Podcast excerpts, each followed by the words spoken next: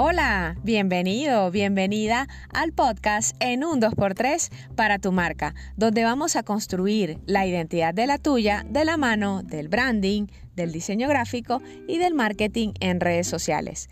Soy Silvia Izquierdo, emprendedora, diseñadora gráfica y te voy a llevar de la mano paso a paso. Te contaré cómo lograrlo para que se enamoren de ella y el mundo entero la conozca. En este episodio te estaré hablando de la personalidad de tu marca, de que puedas conocer cuáles son tus cualidades y características que te hacen único y además que hacen que tú puedas atraer a diferentes personas, a diferentes perfiles o que puedas enamorar a través de lo que haces.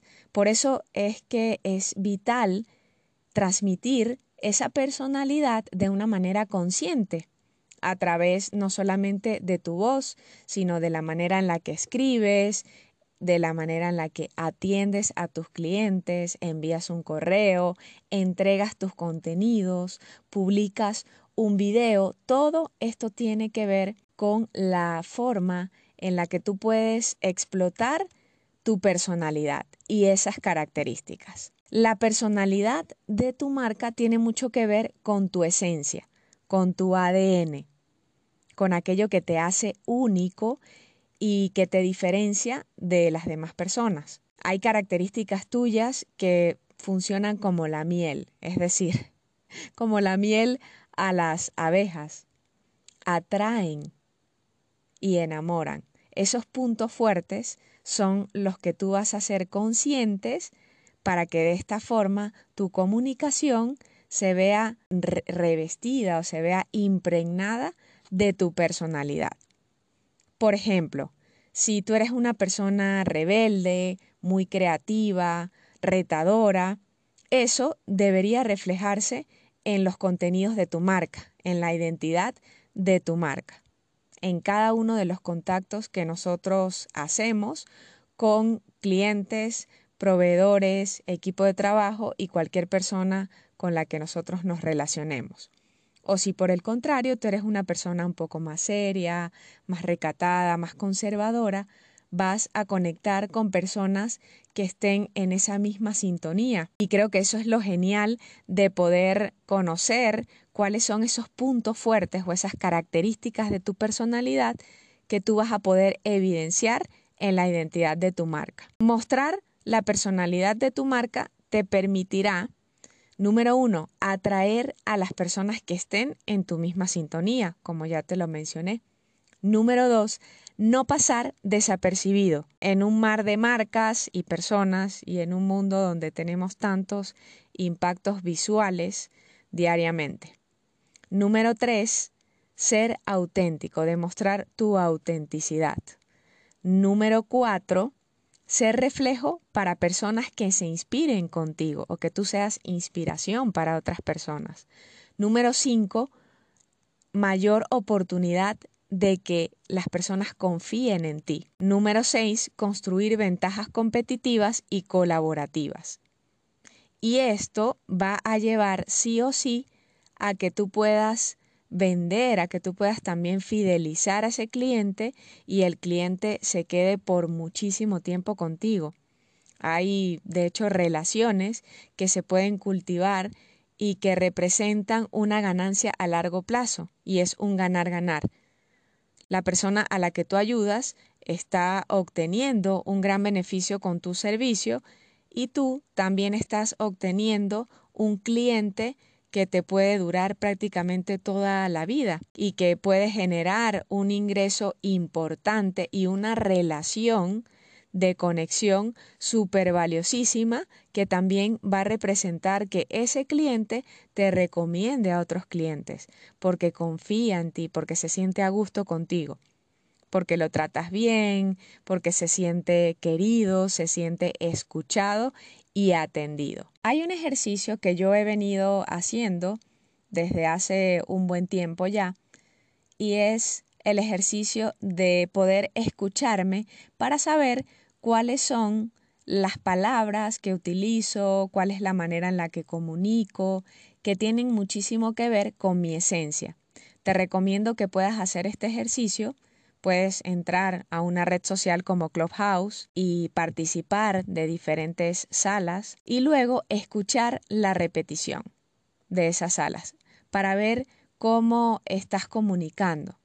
De esta forma lo hacemos más consciente y podemos incluso corregir algunas cosas que quizás eh, no veamos en coherencia con lo que nosotros queremos comunicar o si tú ves que realmente te gusta lo que estás comunicando, lo que estás diciendo, que puedas hacerlo consciente y anotar esa lista de palabras y la manera en la que tú las dices o la manera en la que las escribes. También puedes hacer el ejercicio de grabarte en tu celular y de escribir hacerlo, de hecho, una práctica constante para que vayas viendo cuáles son esas características de tu personalidad.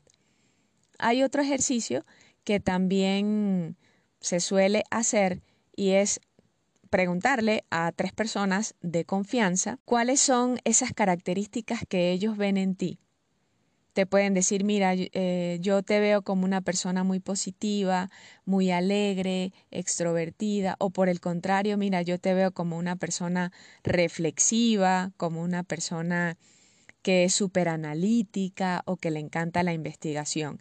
Y estas características tú las vas a poder aprovechar y unes la mirada que tú tienes de ti y también la mirada que la otra persona o que esas otras tres personas tienen de ti. Muchas veces nosotros no estamos viendo algunas características notables de nuestra personalidad y sí son vistas por otras personas que son cercanas a ti, pueden ser amigos o familiares o también tu pareja. Ir conociéndote para saber cómo trabajar la personalidad de tu marca y que la puedas mostrar es un proceso.